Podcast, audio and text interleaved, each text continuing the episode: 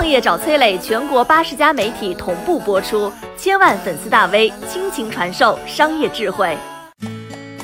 喜剧之王周星驰是怎么走上炒房之路的？让他卖豪宅还债的对赌协议究竟是怎么回事儿？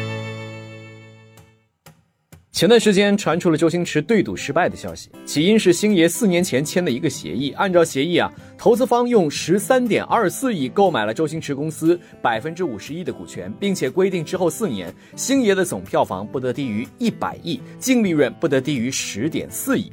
如果达不到，星爷就得出钱把股权买回去。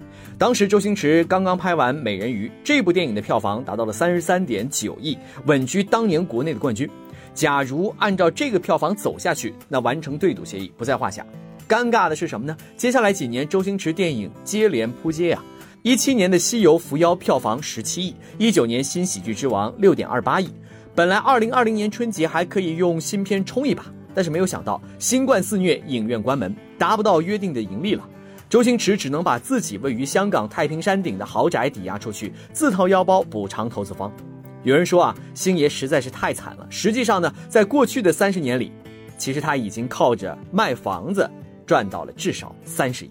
要说星爷对于炒房的执念，最早可以追溯到他小的时候。香港贫民区一间十平米左右的木板房里，挤着周星驰的一家五口，床是上下铺，一人翻身，全家惊醒。神作功夫里，包租婆的那个猪笼城寨，影射的就是他童年住的九龙城寨。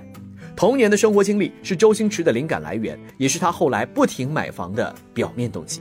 除此之外呢，恐怕还有大环境的影响了。上世纪八九十年代，香港电影的黄金时期，一年能够出产三百多本电影，明星是像嫩韭菜一样，一茬接着一茬的冒头。极强的竞争环境之下，明星们都很缺乏安全感，生怕自己明天就会过气，赚到点钱就会拿去买房，成了普遍的选择。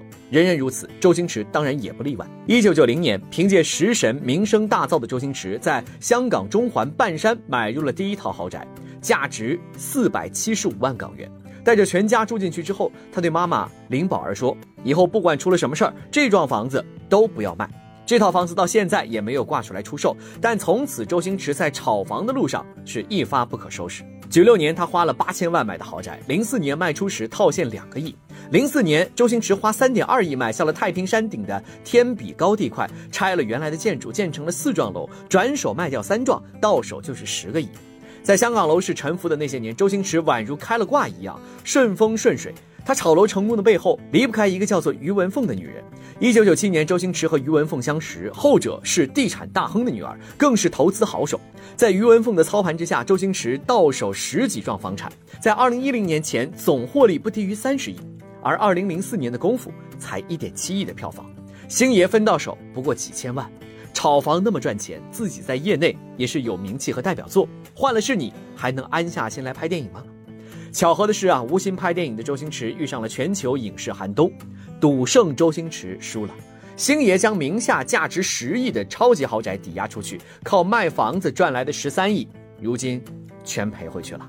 而咱们这些看客，与其为星爷感到惋惜，倒不如想明白，这是命运给他留的一颗彩蛋，只是拆开之后才知道是好是坏呀。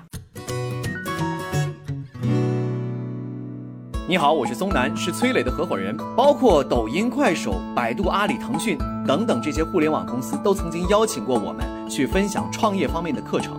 我们把主讲的内容整理成了一套音频的课程，里面包含了如何创业、如何做副业、优质项目的剖析等等，相信对你会有所帮助。下拉手机屏幕，在节目简介里添加我的个人微信，这套课程今天免费送给你，快去领取吧。